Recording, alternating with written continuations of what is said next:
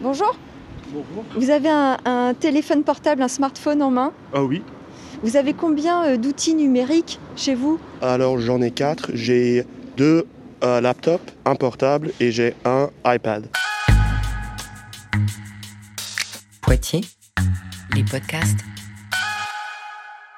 Smartphone, ordinateur, tablette, objets connectés, les outils numériques ont pris une place prépondérante dans nos vies quotidiennes, mais on ne sait pas toujours que leur usage a des conséquences directes sur l'environnement.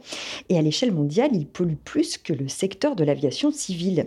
Cassandra Bigot, vous êtes chargée de mission sobriété et responsabilité numérique au SPN, réseau des professionnels du numérique. Alors, est-ce qu'on peut quantifier précisément l'impact écologique généré par l'utilisation du numérique? Si vous voulez un, exemple qui est assez concret, euh, il y a euh, le think tank euh, The Shift Project qui a mené une étude en 2018, il me semble, sur l'impact des vidéos qu'on peut visionner sur Internet. Et en fait, quand ils ont compilé euh, toutes ces heures de visionnage, ils en sont arrivés euh, à une estimation de l'impact vidéo à près de 305 millions de tonnes euh, équivalent CO2. Si on voudrait le comparer à, quelque chose de plus tangible, c'est presque l'équivalent des émissions de CO2 d'un pays comme l'Espagne, qui a 311 millions euh, de tonnes de, de CO2 émis sur une année. Le numérique, en sa globalité, que ce soit sur la production, sur l'utilisation, sur la fin de vie, c'est environ 4% des émissions de gaz à effet de serre. Et vous l'aviez comparé aussi à l'aviation civile, qui se trouve aujourd'hui à 2,8% des, gaz des émissions de gaz à effet de serre. Vous venez de parler euh, des conséquences du visionnage de vidéos. À quel autre niveau va se situer euh, l'impact écologique de l'usage euh, du numérique? Euh, Le numérique, en fait, il va avoir un impact tout au long du cycle de vie. Des équipements principalement. Donc, c'est-à-dire depuis la production, donc ce qui va comprendre l'extraction des ressources qui sont nécessaires pour la fabrication des équipements. On va avoir la fabrication, on va avoir la distribution, on va avoir l'usage dont on vient de parler, et après on va avoir la fin de vie. Sur la production, euh, c'est la, partie la plus impactante sur l'environnement. Pour illustrer cette idée, ce que j'aime bien utiliser comme exemple, c'est euh, la fabrication, la production d'un ordinateur portable. Euh, ce qu'il faut savoir, c'est qu'en amont, un ordinateur de 2 kg va nécessiter 800 kg de matières premières extraites, c'est-à-dire euh, toutes les ressources euh, naturelles, donc de type cobalt, lithium, or, du cuivre. Et c'est là qu'on va avoir euh, vraiment euh, euh, tout un sac écologique, c'est ce qu'on appelle un sac écologique, assez impactant, puisque, donc, comme je vous l'ai dit, il y a 800 euh, kilos de matières premières, donc les ressources. Les produits chimiques qui sont utilisés, donc on est à environ 260 kilos de produits chimiques. Et après, il y a une tonne 5 pour un ordinateur de 2 kilos qui est utilisé, que ce soit pour nettoyer donc, les éléments qui ont été extraits ou bien pour les transformer.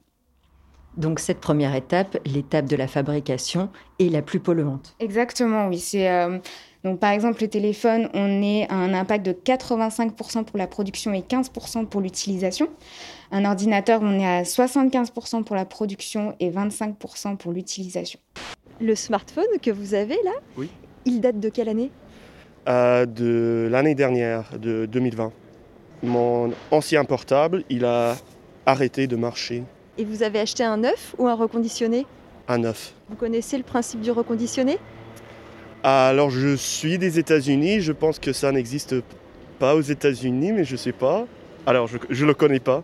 Et quand vous en avez changé, c'était pour avoir un appareil plus moderne ou parce qu'il était cassé? Euh, Ça dépend. Euh, la dernière fois que je l'ai changé, c'est parce qu'il était cassé, ou sinon, oui, c'est juste euh, pour être euh, à la mode, comme on dirait. Cassandra Bigot, si on revient maintenant aux usages, quels sont les bons réflexes qu'on peut tous avoir pour euh, limiter notre impact environnemental quand on utilise donc un smartphone, une tablette ou un ordinateur? Il y a des astuces qui sont très très simples pour réduire son impact. Ça va être déjà d'allonger la durée de vie de ces équipements. Est-ce que j'ai besoin de le changer alors qu'il fonctionne encore? Est-ce que j'ai besoin de céder aux nouvelles tendances des nouveaux smartphones qui, euh, sortent alors que mon téléphone euh, sert encore? Après, sur son utilisation euh, en termes de, contenu numérique, privilégier un réseau Wi-Fi plutôt que le réseau 4G euh, ou 5G bientôt. Euh, si vous avez besoin d'un contenu audio, peut-être privilégier les podcasts plutôt que des contenus vidéo qu'on peut trouver sur YouTube, par exemple, ou Dailymotion ou autres plateformes, qui vont, entre guillemets, se focaliser sur un autre type de contenu qui va compiler audio et visuel qui vont consommer plus de données, puisqu'il y a euh, la donnée euh, euh, vidéo qui va se rajouter. Si on reprend l'idée des vidéos en ligne, peut-être diminuer la qualité des, des, vidéos qui sont diffusées, passer de 1080 pixels à 720 pixels ou 480, il n'y a pas beaucoup de différence. Euh, si j'ai besoin vraiment de regarder en détail les choses, il n'y a pas de problème. Mais c'est vraiment de remettre en question euh, la pertinence de ce que je vais faire sur Internet. Vous consommez beaucoup de vidéos sur Internet? Oui, oui, oui, oui. enfin oui, bah, surtout pour passer le temps ou même euh, dans le cadre scolaire. oui, sur YouTube, sur YouTube et sur Twitch et aussi sur, sur Netflix. Je regarde beaucoup de séries. Et vous faites attention par exemple à la résolution de l'image? Non, je mets toujours au maximum. Oui, je vois sur ma batterie de téléphone, elle, diminue très vite quand je regarde des vidéos et tout ça. Donc je recharge mon téléphone plus souvent et donc je sais que oui, ça, ça contribue à la pollution.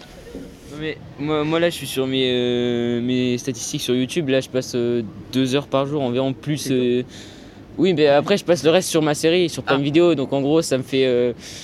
je dois passer 4, 4 5 heures par jour sur les vidéos. Si on pense maintenant aux espaces de stockage euh, type cloud, est-ce que l'impact est conséquent? Donc, ce qui va être cloud et data center, il y a forcément un impact euh, qui est assez important. Le cloud, même si on pense que c'est qu'un seul nuage invisible qui va stocker nos données, eh bien non. Le cloud, ça a besoin de data center pour pouvoir stocker nos, euh, données. Donc, il va y avoir un impact sur la production, puisqu'il faut produire les équipements qui vont stocker nos données aussi un impact sur l'utilisation. Les data centers, va y avoir besoin, il y a un besoin euh, en alimentation permanent, 24 heures sur 24, 7 jours sur 7, disponible sur l'ensemble de l'année en permanence pour pouvoir avoir accès à toutes ces données dès qu'on en a besoin en fait. Euh, et puis il y a aussi la partie climatisation.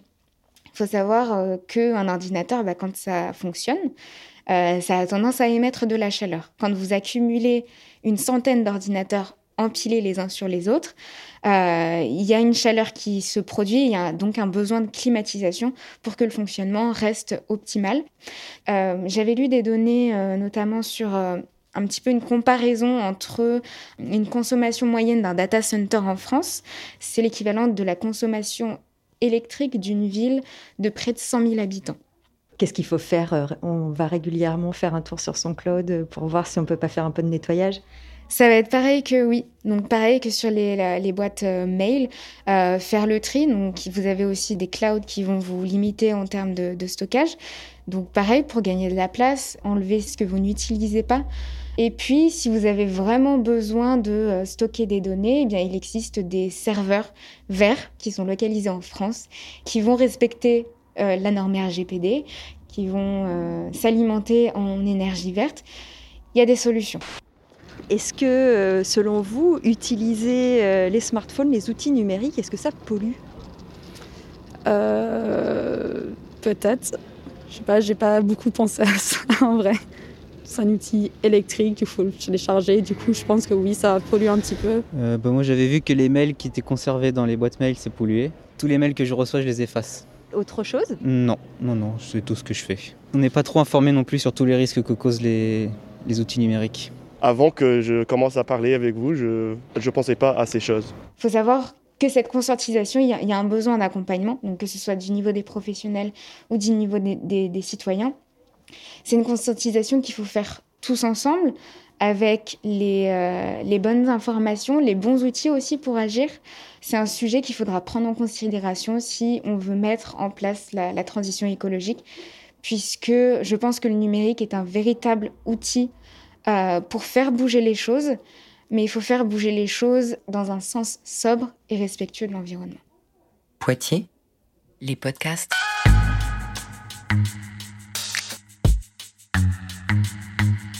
Retrouvez tous les podcasts de la ville de Poitiers sur poitiers.fr.